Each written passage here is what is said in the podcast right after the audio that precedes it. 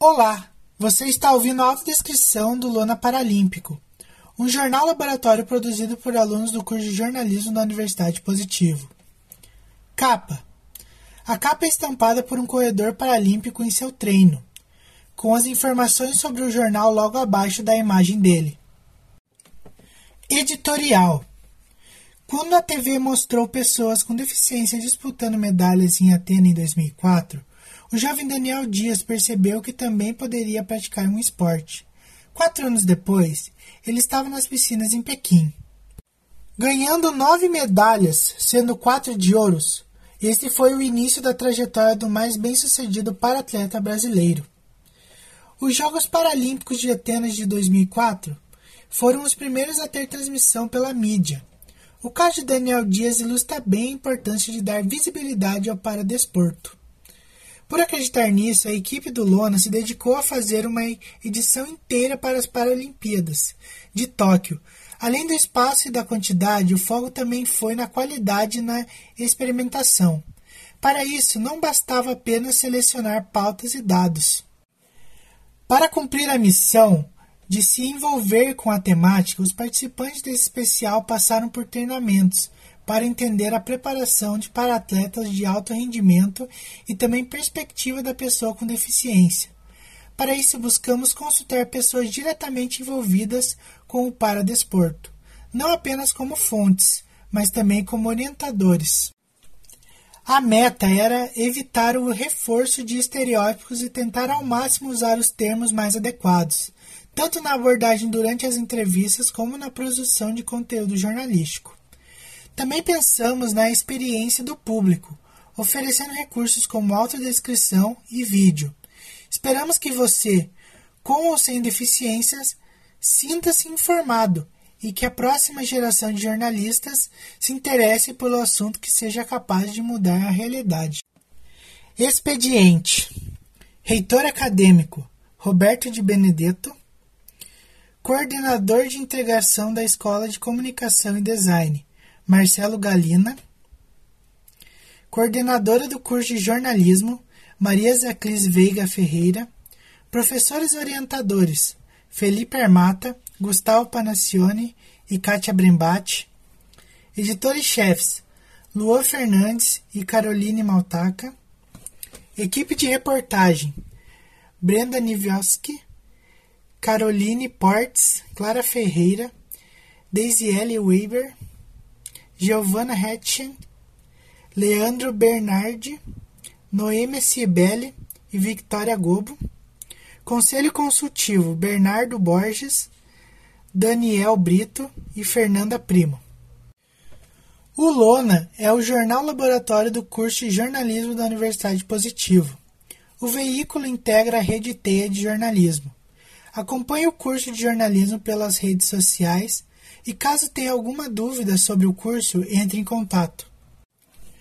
Para entrar no clima dos Jogos Paralímpicos. Os Jogos Paralímpicos foram disputados pela primeira vez em Roma, em 1960, como forma de reabilitar militares feridos na Segunda Guerra Mundial. A segunda edição foi realizada em Tóquio, em 1964, poucos dias depois dos Jogos Olímpicos. Foi quando passou a ser mais usado o prefixo para, em referência à paraplegia. Em Seul, em 1988, foi a primeira vez que oficialmente que as Olimpíadas e as Paralimpíadas aconteceram na mesma sede. A pedido de comitês internacionais, o termo paralímpico passou a ser usado em português a partir de 2011, como forma de se aproximar da expressão em inglês Paralympic. E o prefixo para passou a ser interpretado como paralelo aos Jogos Olímpicos. Enquanto os Jogos Olímpicos são representados por cinco aros, o símbolo das Paralimpíadas são três agitos, representando o movimento. A edição atual começou no dia 24 de agosto e vai até o dia 5 de setembro em Tóquio. As pessoas com deficiências não ficarão segregadas e participarão inclusive da abertura dos Jogos Olímpicos. Artigo de opinião. Precisamos nos preparar. Por Fernanda Primo. Como mãe de uma adolescente cega e profissional que atua na área dos direitos das pessoas com deficiência há alguns anos, por muitas vezes escutei o discurso de, aspas, não estar preparado para incluir, fecha aspas. É a escola que nega vaga para uma criança com deficiência, pois não está preparada para atendê-la. São atividades lazer esporte, cultura, vida comunitária, que não incluem as pessoas com deficiência, não estão preparados. Fecha aspas. Um discurso que se repete e se reafirma com justificativas para a exclusão. Penso que este é um discurso muito curioso, uma vez que pessoas com deficiência existem há muito mais tempo do que a atividade educativa, cultural e esportiva em si tendo esta sido criada com total ciência da existência de pessoas com e sem deficiência. Logo, não estar preparado é uma escolha, uma escolha que se faz todo dia, ciente da complexidade e diversidade humana. É uma escolha pela exclusão.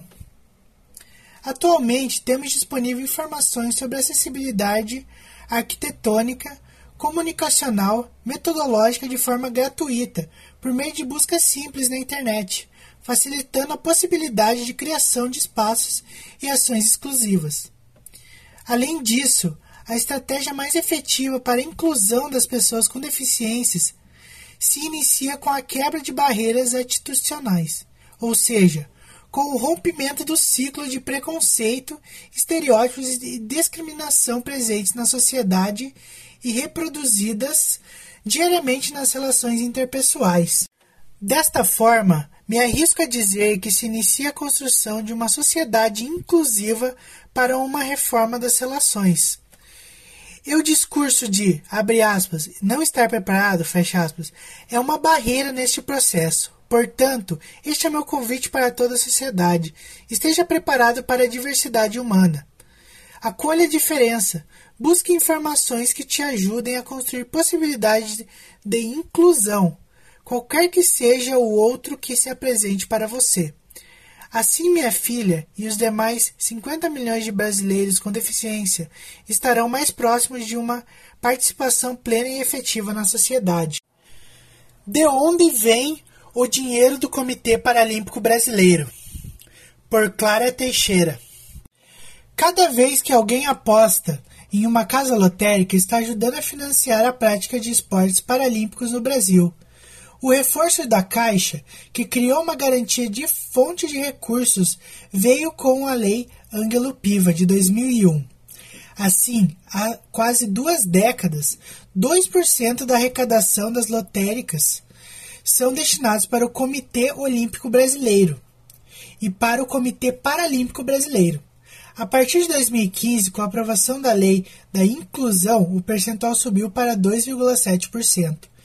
Isso gera cerca de 120 milhões ao ano para investir em paradesportos, desde a inclusão até os atletas de alto rendimento. Esse dinheiro permitiu a construção de centros de treinamentos e também a, re a realização de vários eventos para a prática esportiva de pessoas com deficiência, também assegura os recursos necessários para a delegação competir nas Paralimpíadas. Outra fonte vem de patrocínios, com empresas que destinam parte de suas verbas para apoiar os paratletas. Conquistas brasileiras metalizadas. Saiba quantas medalhas os atletas brasileiros já ganharam no decorrer das edições da competição. Por Noema Sibeli. Nos 61 anos de existência das Paralimpíadas, o Brasil já conquistou 301 medalhas, sendo 102 de bronze, 87 de ouro e 102 de prata. A primeira medalha aconteceu em 1976, nas Paralimpíadas de Toronto, no Canadá, na modalidade Les Bros, práticas próxima da bocha.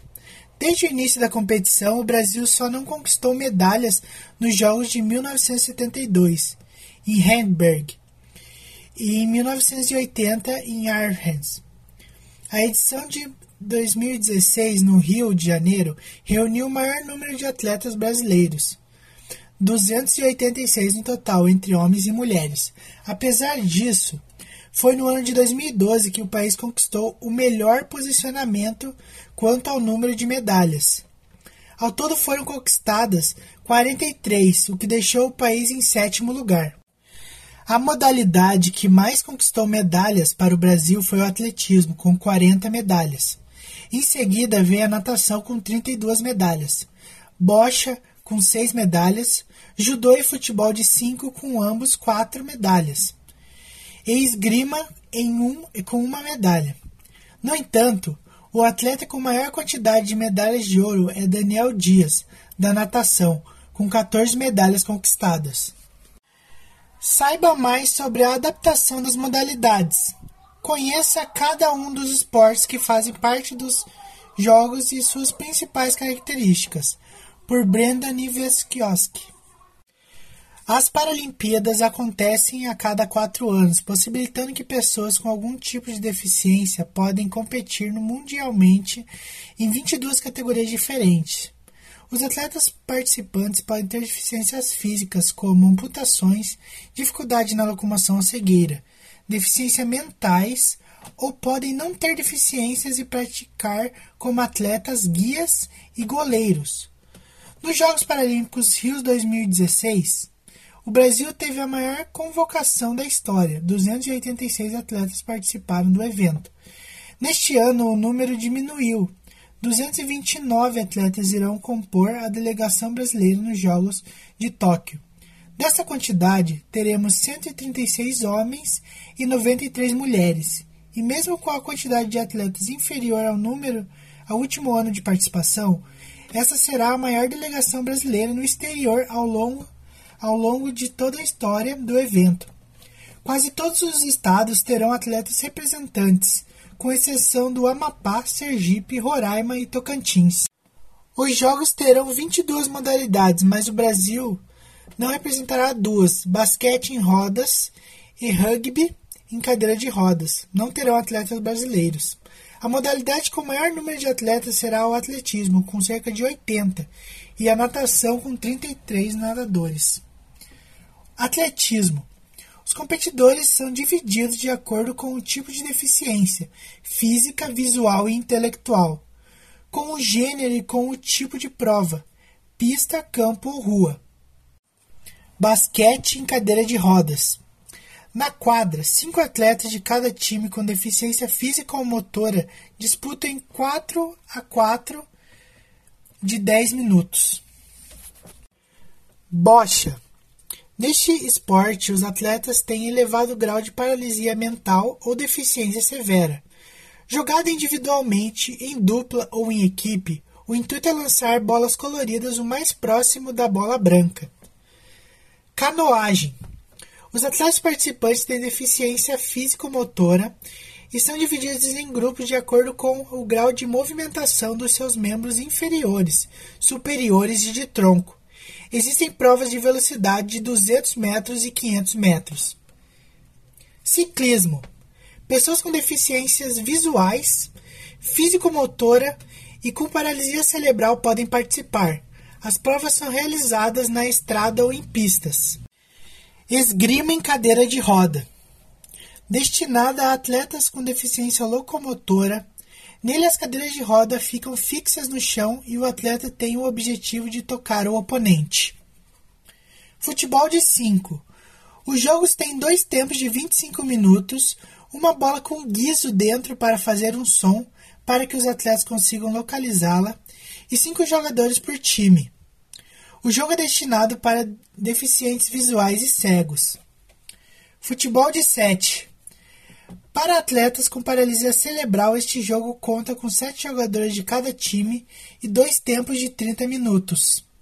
Cada e acontece praticamente da mesma maneira que o futebol convencional. Goalball. Para deficientes visuais, o jogo foi criado com uma divisão de dois tempos de 12 minutos.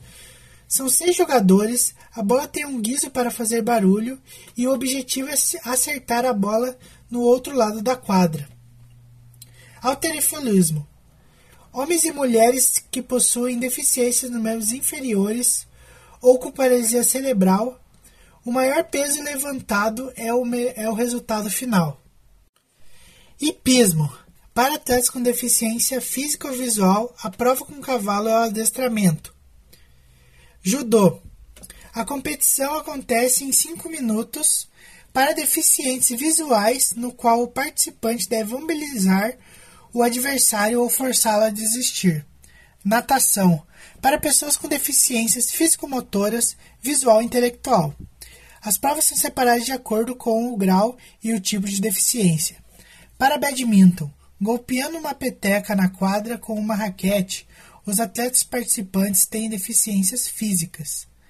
Para taekwondo, disputado por dois atletas, um de colete vermelho e o outro de colete azul, em três rounds de dois minutos, os coletes possuem sensores e medem a potência de cada chute quando atingem o oponente. Remo. Esta modalidade esportiva tem o objetivo de completar o percurso de mil metros em linha reta ao menor tempo possível, e ela é praticada por atletas com deficiência física e visual. Rugby em cadeira de rodas. O jogo não tem separação por gênero. Nele podem jogar pessoas com tetraplegia ou deficiências com sequelas parecidas com a da tetraplegia.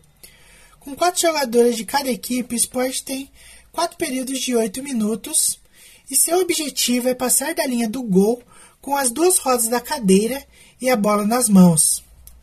Tênis de mesa, modalidade para pessoas com deficiências físico-motora, jogar individualmente, em dupla ou em equipe.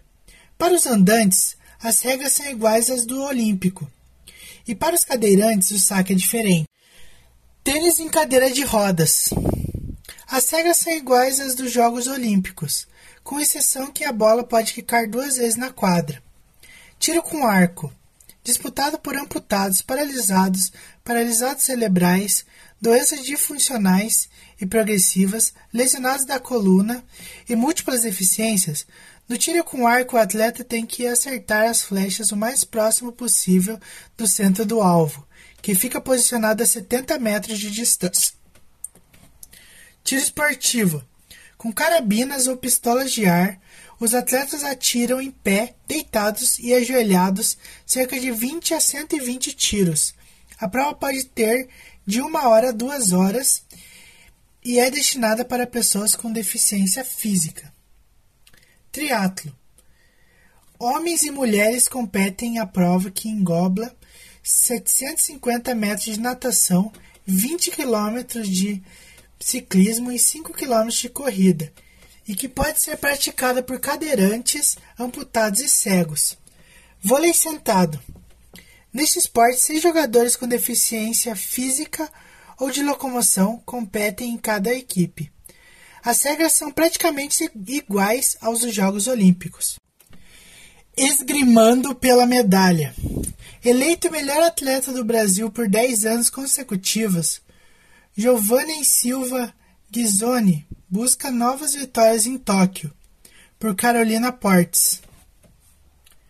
O primeiro esgrimista de cadeira de rodas a conquistar uma medalha no esporte nas Paralimpíadas segue confiante. Natural de Barros de Cassal, Rio Grande do Sul, Giovanni Silva Ghisoni faz parte da seleção brasileira de esgrima em cadeira de rodas e está em busca da medalha de ouro em Tóquio.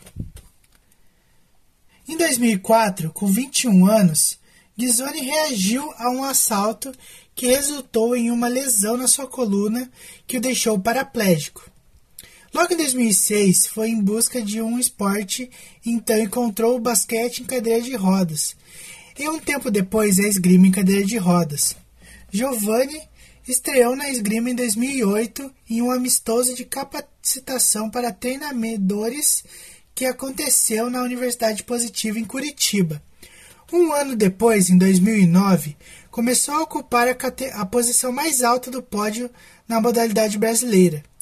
Ghisoni compete nas provas de florese e espada, dois tipos de armas diferentes, na categoria B.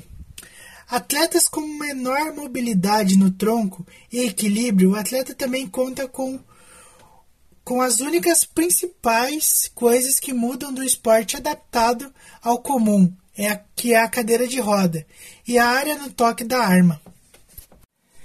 Na modalidade adaptada, o toque só é válido da cintura para cima, enquanto na modalidade comum é considerado todo o corpo. Porém, o objetivo continua o mesmo: tocar o outro adversário com a arma. O atleta já conquistou mais de 100 medalhas nacionais e mais de 30 internacionais. Giovanni foi eleito o melhor atleta do Brasil por 10 anos consecutivos pelo Comitê Paralímpico Brasileiro. Em 2015, ele liderou o ranking mundial de, de esgrima cadeira de rodas. Sua maior conquista foi no dia em que seu filho mais velho completava um ano. Naquele dia, Giovanni trouxe para casa a primeira medalha da história da esgrima brasileira nos Jogos Paralímpicos, em Londres 2012. Quando conquistou a medalha de ouro na espada, a medalha foi levada para casa com muito orgulho e carinho e foi dada de presente de aniversário ao filho. Assim, uma vez que ganhou o ouro em Londres, ganhou mais visibilidade, ganhando mais apoiadores e inclusive sendo indicado à Bolsa Atleta, que lhe permitiu o investimento na sua carreira, incluindo a, a compra do próprio material homologado pela Federação Internacional de Esgrima. Gilzoni conta que é extremamente grato por todo o apoio que tem, pois a esgrima é um esporte de alto custo. Para cada campeonato, Giovanni leva em torno de quatro armas que custam em torno de R$ 1.500 cada. Além disso, também tem o material de treino, a roupa com detectores específicos e seu treino no geral, que conta com aulas de esgrima, um técnico, um fisioterapeuta e um massoterapeuta. Sua rotina é corrida. Além de suas viagens diárias entre Esteio e Porto Alegre para seus treinos, Giovanni também está com um calendário apertado, pois além das Paralimpíadas, ele também vai para uma competição na Polônia e também é pai de três filhos, sendo duas gêmeas recém-nascidas. Hoje ele ocupa o terceiro lugar no ranking mundial, atrás apenas de Dimitri da Grã-Bretanha e Amar do Iraque, no ranking do, de melhores do mundo na esgrima de cadeira de rodas. Para canoísta escolheu Curitiba para treinos. A atleta fala sobre sua trajetória, a mudança na rotina de treinos por causa da pandemia e da expectativa de medalhas, por Giovanna Hetchek e Noêmia Sibeli. Adriana Azevedo foi apresentada à natação como forma de tratamento, pois teve paralisia infantil e contraiu o vírus da poliomielite. Com o passar do tempo, foi se apaixonando pela natação, onde foi medalhista de ouro nos 100 metros nado livre, 100 metros nado costas, 100 metros nado peito, chegando a mais de 15 medalhas. Em 2013, residiu no Rio de Janeiro, para ser acompanhada pela equipe técnica do Tijuca. No decorrer de sua trajetória pela natação, foi perdendo rendimento, pois tem sequelas da paralisia infantil e síndrome pós-pólio. Sem querer deixar os esportes aquáticos, aos 38 anos migrou para a canoagem.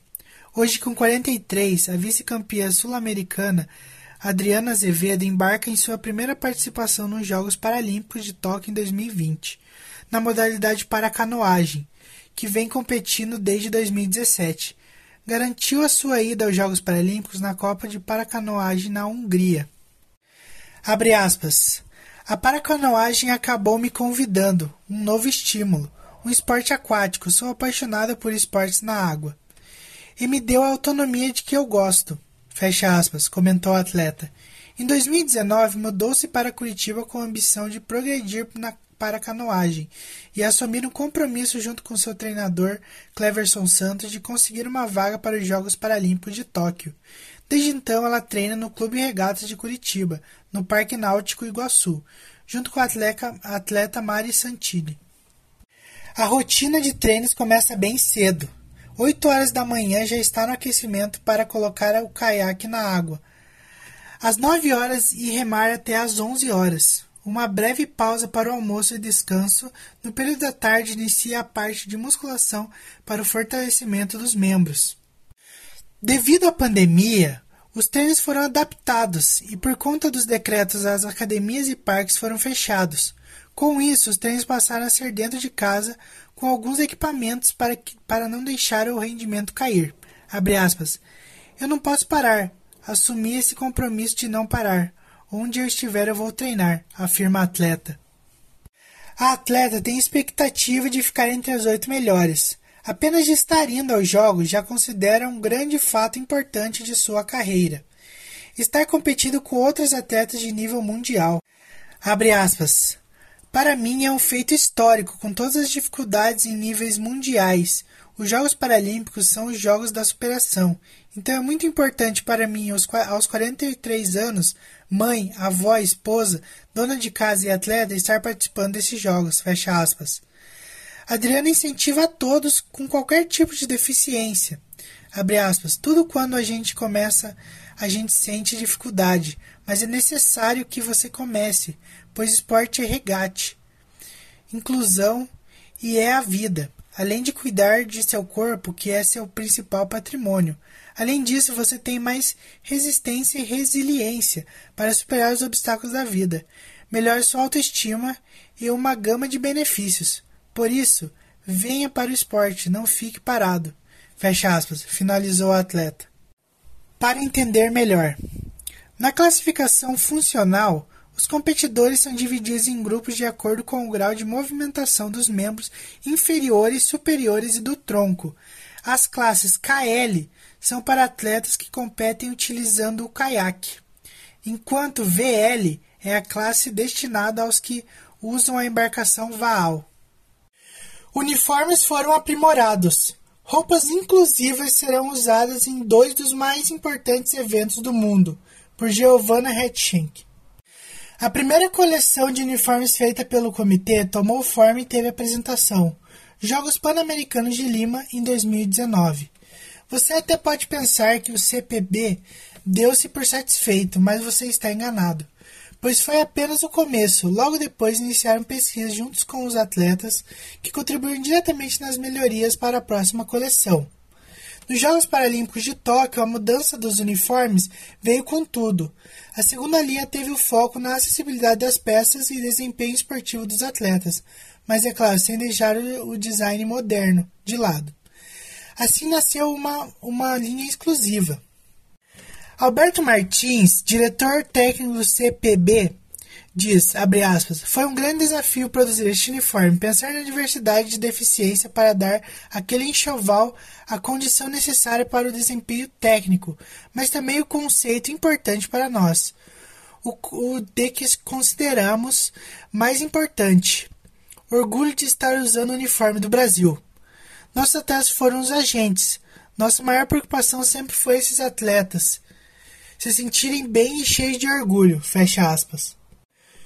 Confira as novidades. O enxoval contém 120 peças desenvolvidas pela equipe de design do CPB, composição que utiliza de cores lisas e vibrantes, com o verde e o amarelo, em tons mais vivos, estamparia teve a própria identidade geométrica do CPB, tecidos confortáveis e tecnológicos, malhas leves e resistentes, com microfibra que auxiliam na transpiração. Todos os produtos da linha Passeio possuem uma etiqueta interna com braille para que as pessoas com deficiência visual identifiquem as cores por sigla. O zíper é um aspas, puxador ergonômico, aspas, que possibilita o manuseio confortável, identidade e favorece a autoestima dos atletas que possuem mãos fracas, articulações dolorosas e deficiência motora. Top sem cruzamento das alças que tornam o vestimenta fluida para deficientes visuais. Calças com zíper lateral para facilitar a passagem da prótese. Legging com o pé para garantir segurança de movimentos na prática esportiva. A engenharia da construção de modelagem teve como premissa o design universal, ou seja, pessoas com ou sem deficiência podem usar. As paratletas gostaram muito das novas mudanças e contam suas experiências. É uma roupa fácil de vestir. E para quem é cadeirante, facilitou muito. É super positivo, pois é uma moda inclusiva. Fecha aspas, contaria Adriana Azevedo, da Paracanoagem em entrevista. Lorena Silva, Atleta da modalidade de atletismo T11 também conta sua experiência, aspas, Foi uma experiência incrível, bateu aquela emoção, a adrenalina de que realmente os jogos estão chegando. Para mim, a diferencial desses uniformes são as etiquetas em braille, porque assim eu tenho mais autonomia na hora de escolher os conjuntos e posso fazer as combinações dos uniformes que gosto. Eu acredito também que não só o Brasil, mas todo mundo precisa ter um espaço mais inclusivo, colocar sim pessoas com deficiência na passarela para modelar, para tirar fotos, para experimentar roupas.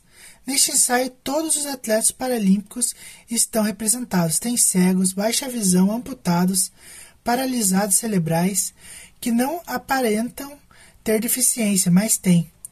E tem cadeirantes. É muito importante que enxerguem a pessoa independentemente do destaque que existe no corpo. Fecha aspas. Sinaliza a lançadora de dardo Raíssa Machado ao falar sobre a importância da moda inclusiva em contexto social. A coordenadora do projeto e concurso de moda inclusiva, Gabriela Sanches, traz um olhar sobre a importância da inclusão e da moda. Abre aspas. Moda inclusiva é muito importante porque ela traz à tona uma necessidade muito grande. Por exemplo, a lei de cotas das pessoas com deficiência estão cada vez mais inseridas no mercado de trabalho. Então, como mais poder aquisitivo, participando mais plenamente da sociedade, então é importante ter peças adequadas para todos os momentos dos dias. Moda para você se expressar e ter autonomia. Fecha aspas. Vitória Cuervo, estilista de moda inclusiva que criou uma coleção atemporal e sem gênero pensada para todos os corpos e pessoas com deficiência, palestrou na TED Talks. Comenta sobre seu trabalho como estilista. Aspas, o que mais me emociona com esse trabalho é eu lido com a autoestima das pessoas e se sentem mais bonitas e valorizadas. E isso é muito gratificante. Meu propósito é fazer roupas para todos Todos nós devemos pensar para isso, uma moda inclusiva. Devemos ter empatia, olhar para o outro. O mundo está mudando, as pessoas estão mais conscientes e a moda também está mudando. Espero que no futuro não precisamos usar esse termo moda inclusiva, porque seremos todos iguais com as nossas diferenças. Fecha aspas. A participação brasileira no Japão vai contar também com o apoio das Havaianas. Vale ressaltar que a utilidade das peças também pode ir além das atividades esportivas, pois também são usadas para outros fins, como trabalho, escola e ocasiões sociais. Medalhas adaptadas. Os uniformes brasileiros não serão as únicas novidades grande, desse grande evento esportivo.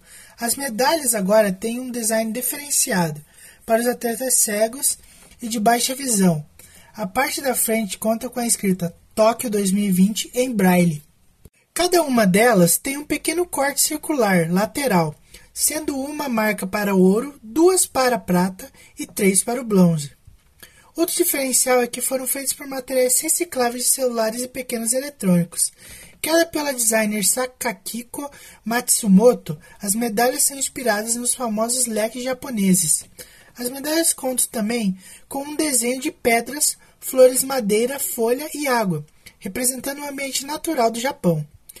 A superfície é criada com pequenas diferenças de espessura e de cada elemento natural é retratado com um elemento variado, dando uma sensação única ao toque para auxiliar os atletas, atletas na premiação.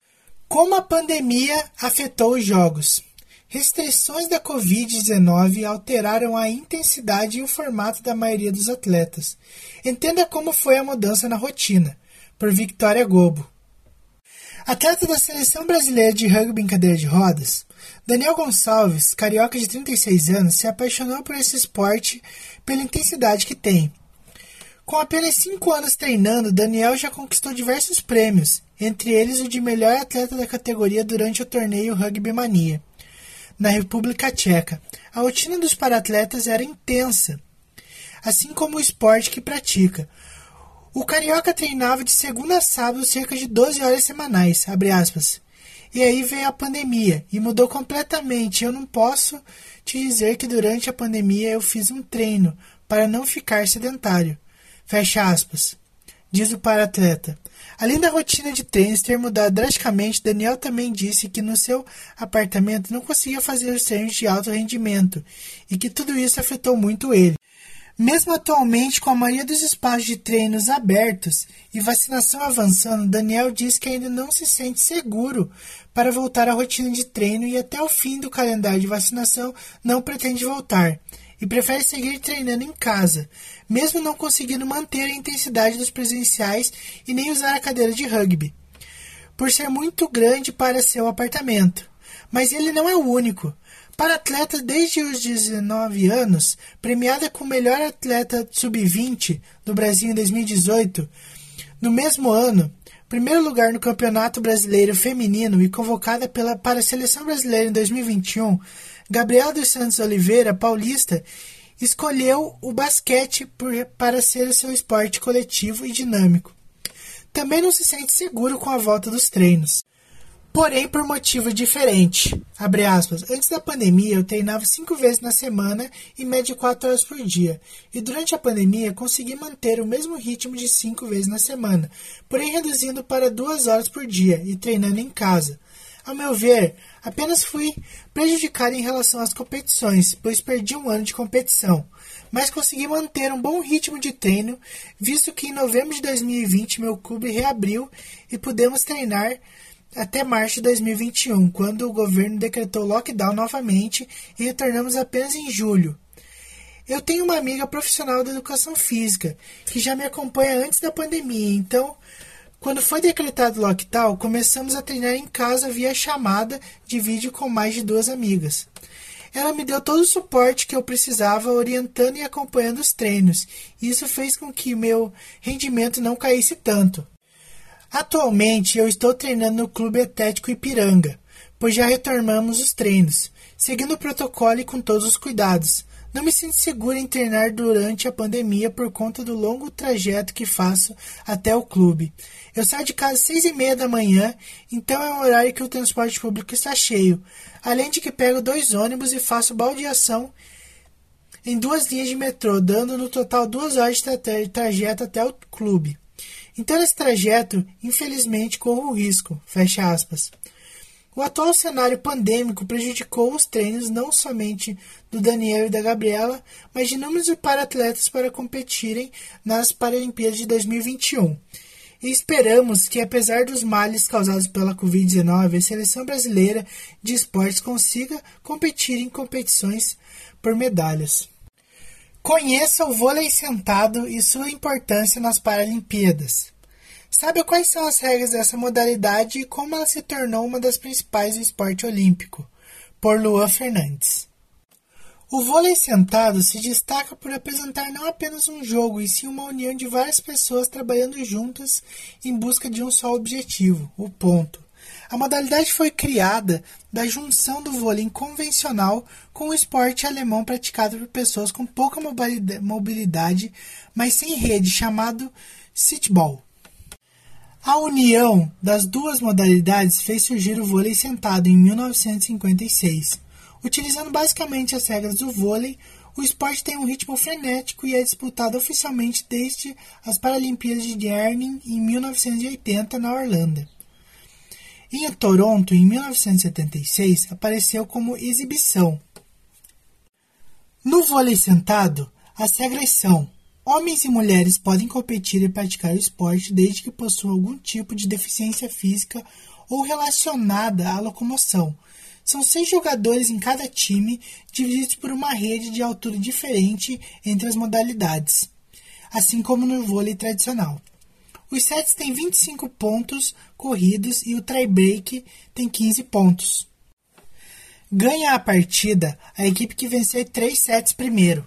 A quadra mede 10 metros de comprimento por 6 metros de largura.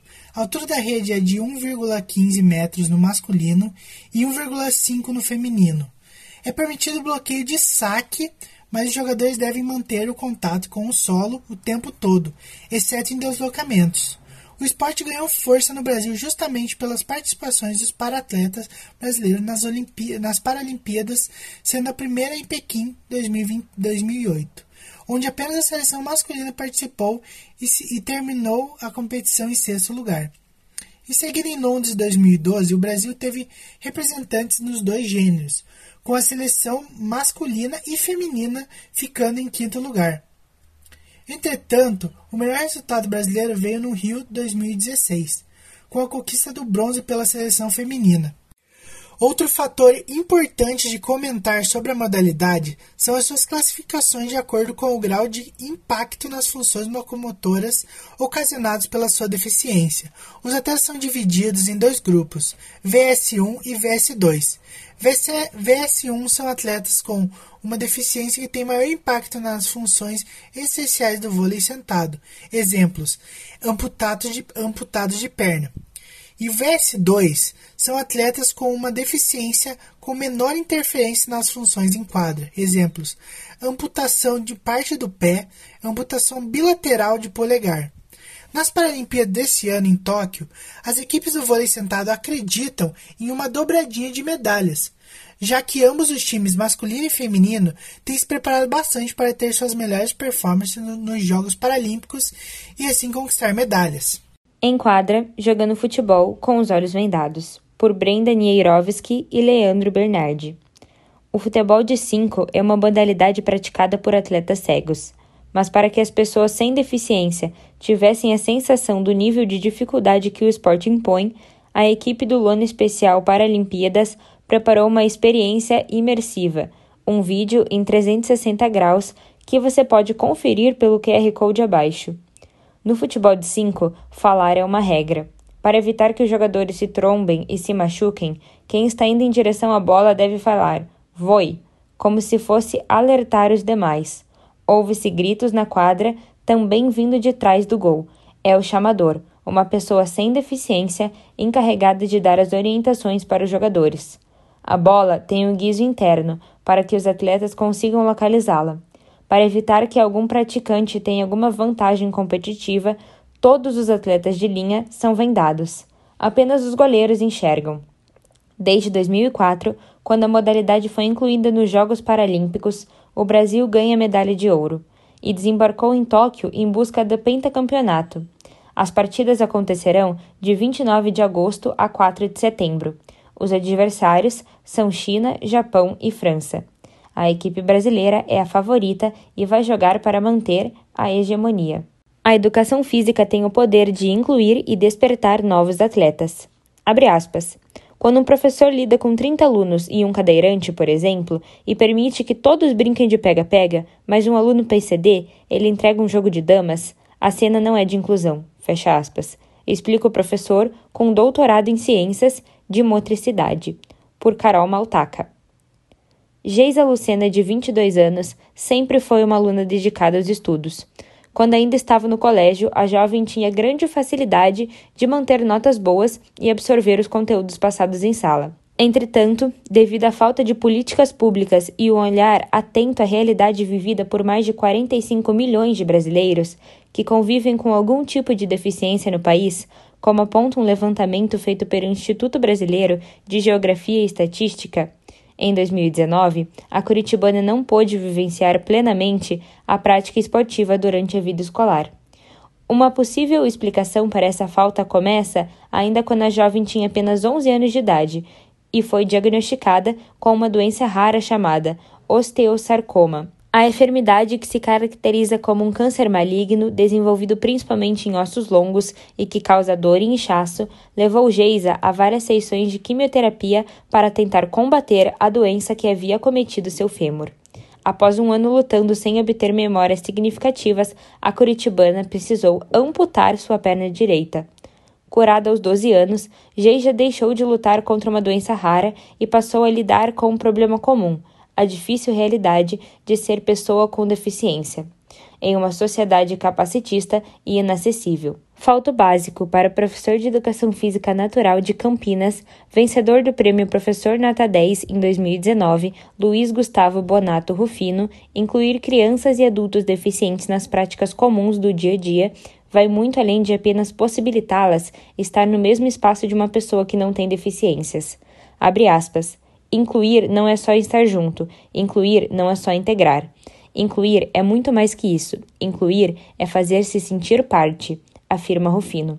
Segundo o professor, que é doutor em Ciências da Motricidade pela Unesp, Rio Claro, apesar de hoje em dia grande parte das crianças não serem excluídas do convívio social de forma direta, como antigamente eram, a falta de flexibilidade no ensino capaz de adaptar aos limites de cada aluno dificulta a experiência e o incentivo, principalmente da prática esportiva. Isso porque, para incluí-los, é necessário pensar em uma série de questões que envolvem a família, a escola, o governo e a sociedade como um todo.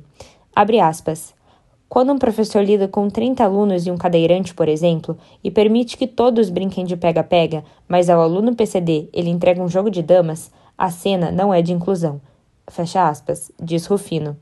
O primeiro e atual técnico da seleção brasileira de para taekwondo, Rodrigo Ferla, explica que foi um desafio assumir a equipe de atletas.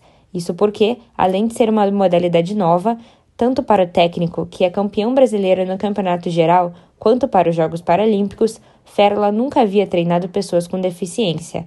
Aspas. Foi um desafio, porque eu não sabia como seria o para taekwondo. Saí da minha zona de conforto e te falo que foi um desafio e não foi fácil, porque uma coisa é você estudar na teoria e outra é viver na prática, mas foi gratificante por ter o reconhecimento. Fecha aspas disse o técnico que também é coordenador da seleção. De acordo com o atleta, que é natural de Londrina, o esporte em si recebe pouco incentivo de políticas públicas voltado ao fomento da prática. Segundo o técnico, hoje o Brasil investe muito no esporte de alto rendimento, porém, a base da pirâmide, como a criação de mais centros esportivos, a melhora do desporto escolar, entre outras do esporte, tornam-se esquecidas principalmente quando se fala sobre o incentivo ao esporte adaptado. Abre aspas, não há nem rampas de acesso direito, quem dirá adaptação no esporte. Fecha aspas. Para a Geisa, a educação segue um padrão de ensino porque as limitações de PCD ainda não ganham suporte nem em direitos básicos como ter acesso a boas próteses, a rampas de acesso, locais com marcações corretas, entre outras necessidades. Abre aspas.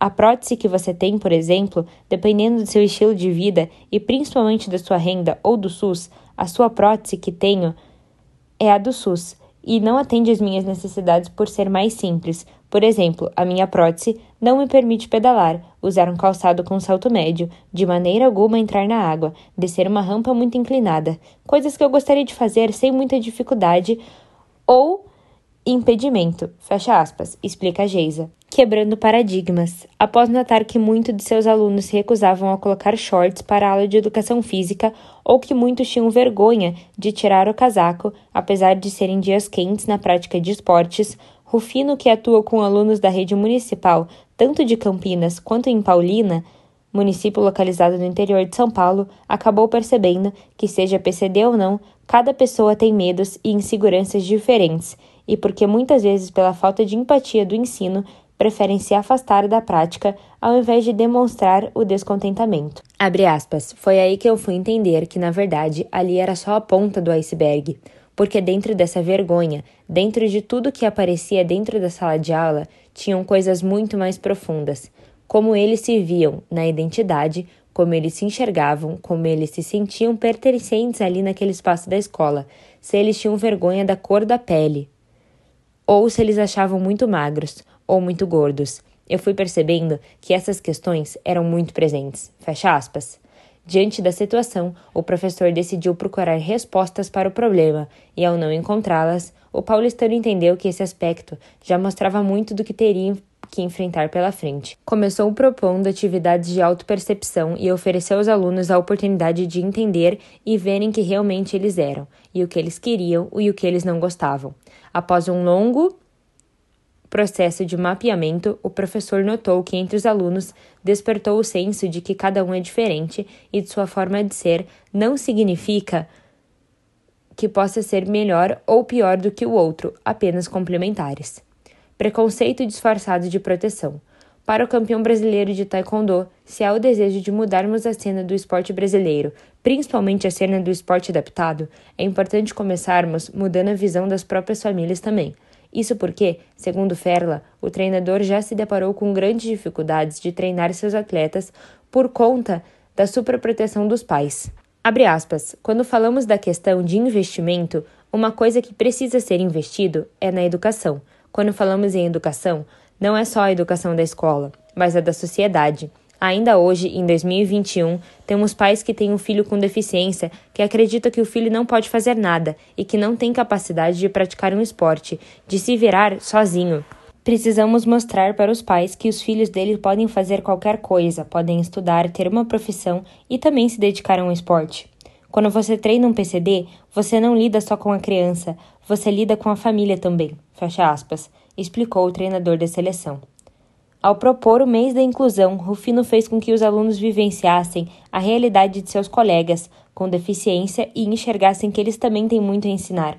Abre aspas. As crianças ajudam as outras crianças com deficiência, são solícitos, mas às vezes essa ajuda é uma ajuda caridosa, às vezes é uma ajuda um pouco preconceituosa.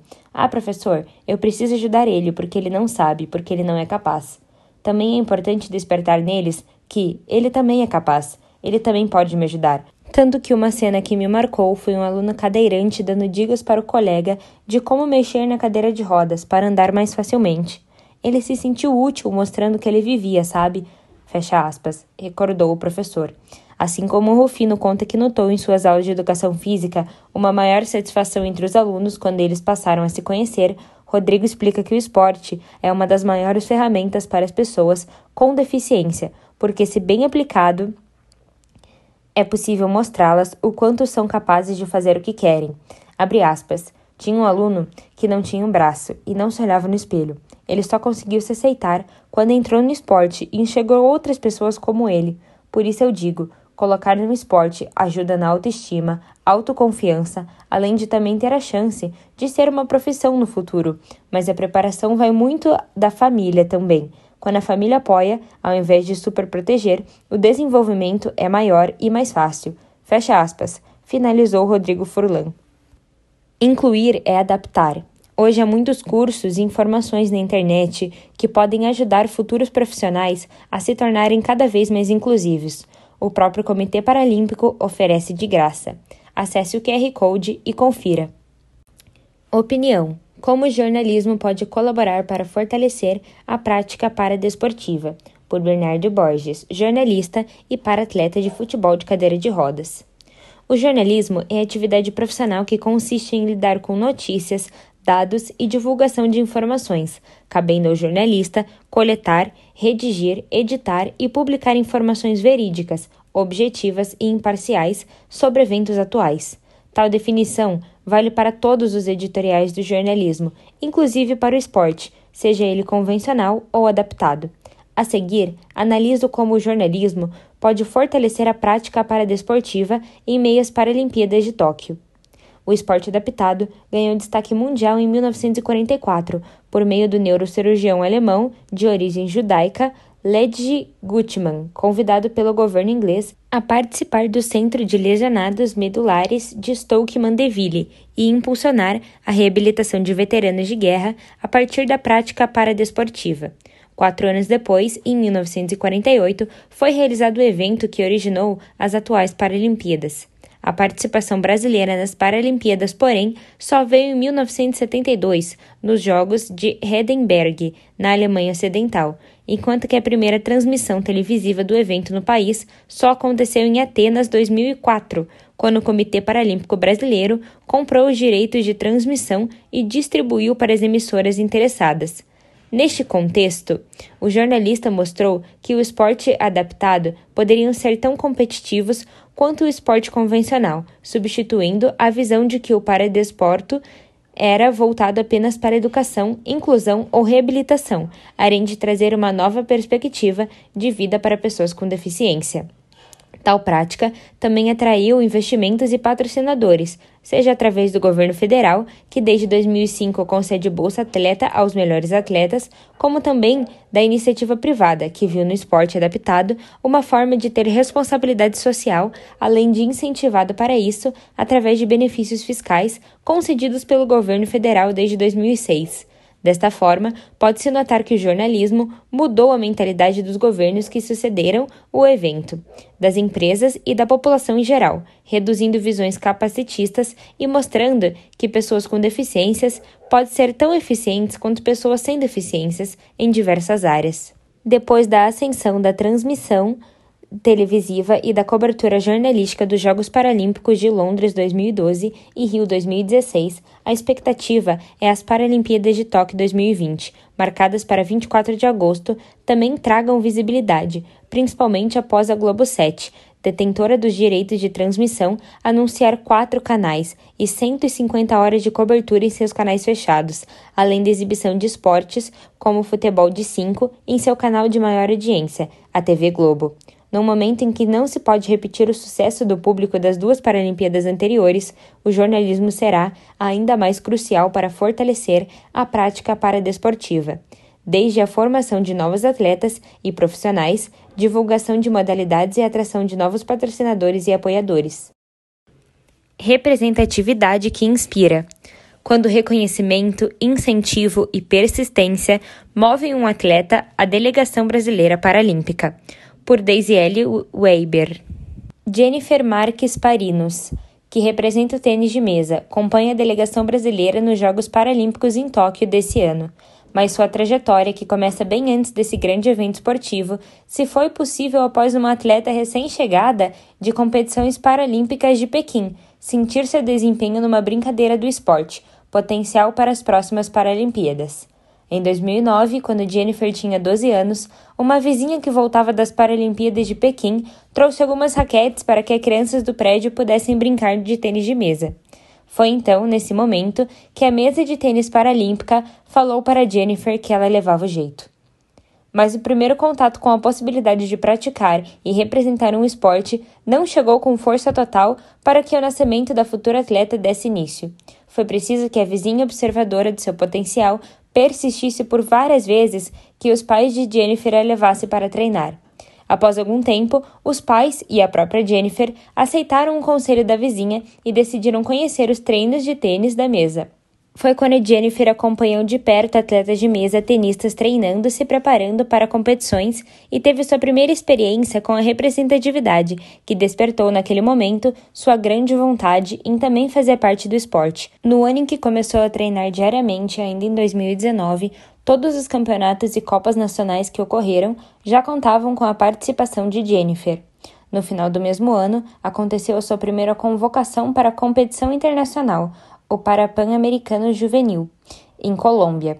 Embora tudo parecesse encaminhado com sua classificação no Brasil, sua reclassificação que a colocaria em uma classe de competição internacional não foi possível, já que havia um primeiro momento a avaliação de sua elegibilidade como atleta paralímpica não foi aceita, e os classificadores responsáveis pela avaliação a aconselharam a entrar para os Jogos Olímpicos. A trajetória. As Paralimpíadas contam com uma diversidade de modalidades competitivas. E, portanto, a trajetória de um paratleta até a delegação brasileira pode variar de acordo com o esporte praticado. Mas algumas instituições exercem papel fundamental no nascimento dos atletas paralímpicos, contribuindo no futuro dos paratletas. Tratam-se das escolas paralímpicas e também dos centros de reabilitação, que desde o início podem oportunizar e transformar vidas na inclusão de pessoas com deficiências em diferentes esportes. Os eventos competitivos que ocorreram entre os Jogos Paralímpicos também podem levar os atletas às Paralimpíadas. Tudo dependerá de classificações e performance de rendimento nos esportes. Tênis de mesa. De acordo com o Comitê Paralímpico Brasileiro, o tênis de mesa começou a ser praticado por pessoas em cadeira de rodas e compôs os Jogos Paralímpicos de Roma em 1960. A primeira participação de jogadores em pé aconteceu em Toronto em 1976, junto com a estreia do Brasil na modalidade.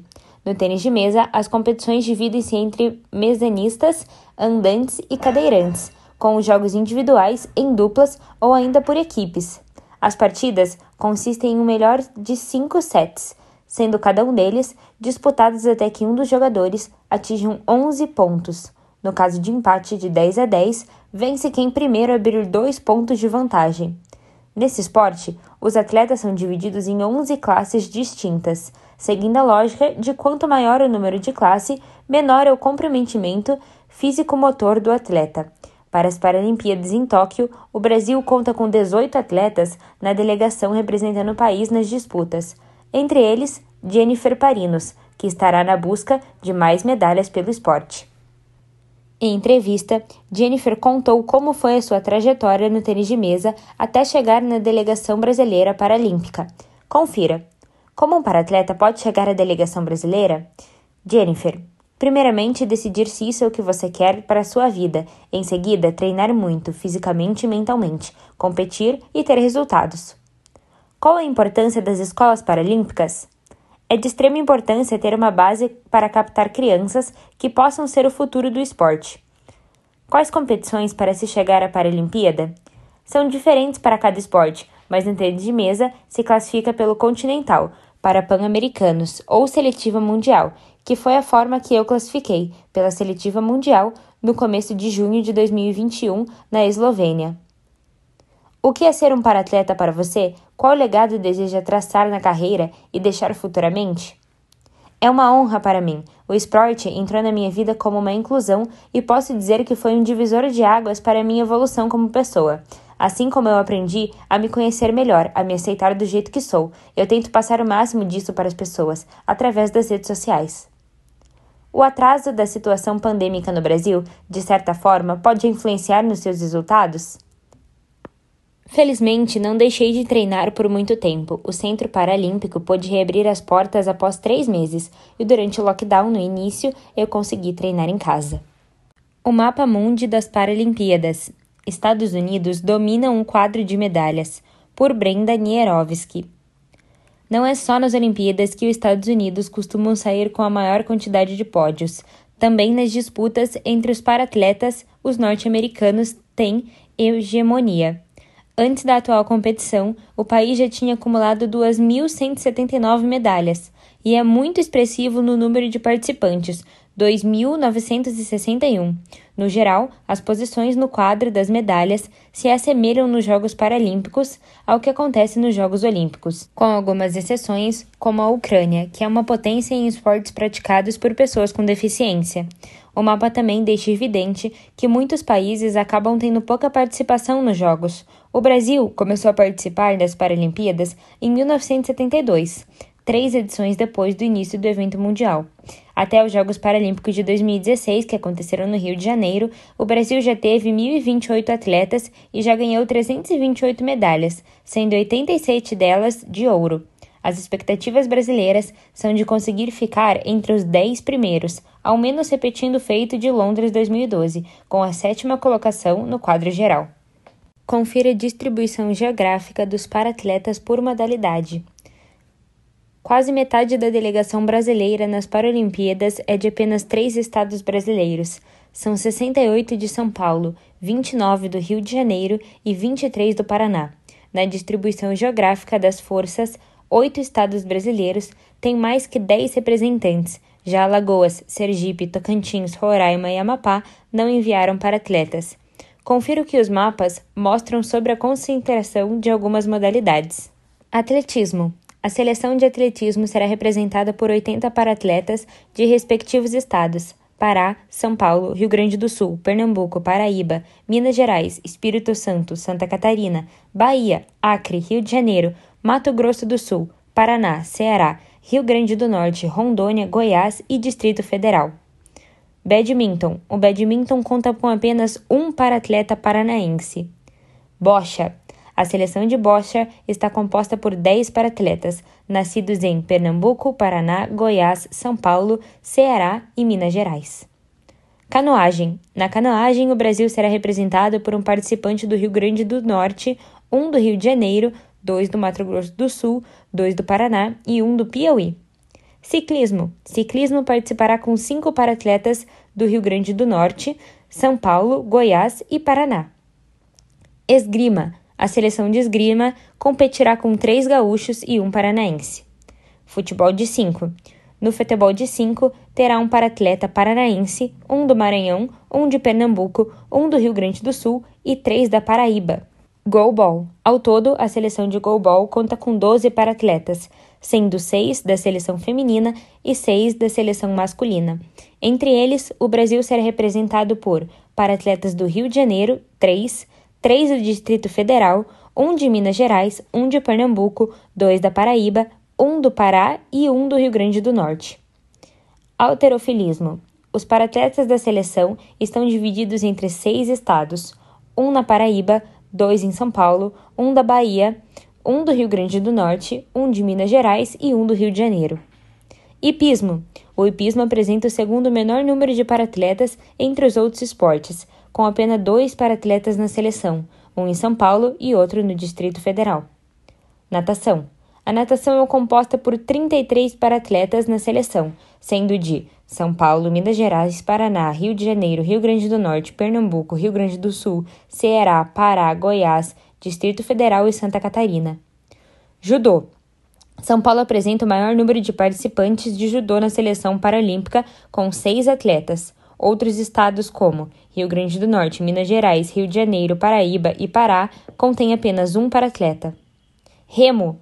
A modalidade contará com oito para-atletas no total, entre eles três catarinenses, dois paulistas, dois cariocas e um baiano. Taekwondo. A equipe de Taekwondo disputará com apenas dois para-atletas, sendo um paulista e o outro paraibano. Tênis de mesa. Serão 14 participantes nessa modalidade, dois de Santa Catarina, sete de São Paulo, um do Ceará, dois de Goiás, um de Minas Gerais e um do Paraná. Tênis em cadeira de rodas. Os paratletas da seleção de tênis em cadeira de rodas estão localizados em três estados diferentes. Três são de Minas Gerais, um de São Paulo e um de Santa Catarina. Tiro com arco. O tiro com arco conta com a participação de um paratleta do Paraná, dois de São Paulo e três de Goiás. Tiro esportivo. A modalidade tiro esportivo conta com apenas um paulista na seleção. Triatlo. Em relação ao triatlo, o Brasil será representado por um atleta de Minas Gerais, um de São Paulo, um de Santa Catarina e um do Paraná. Vôlei sentado masculino. A seleção conta com três paranaenses, seis paulistas, dois cariocas e um para-atleta de Minas Gerais. Vôlei sentado feminino. Dez para-atletas nascidas em Goiás, São Paulo, Paraná, Rio de Janeiro, Pará, Amazonas, Espírito Santo e Maranhão. Chegou a vez deles de representar. Essa foto faz parte da campanha de marketing promovida pelo Comitê Paralímpico, que teve como objetivo dar visibilidade aos atletas que vão representar o país nas Paralimpíadas.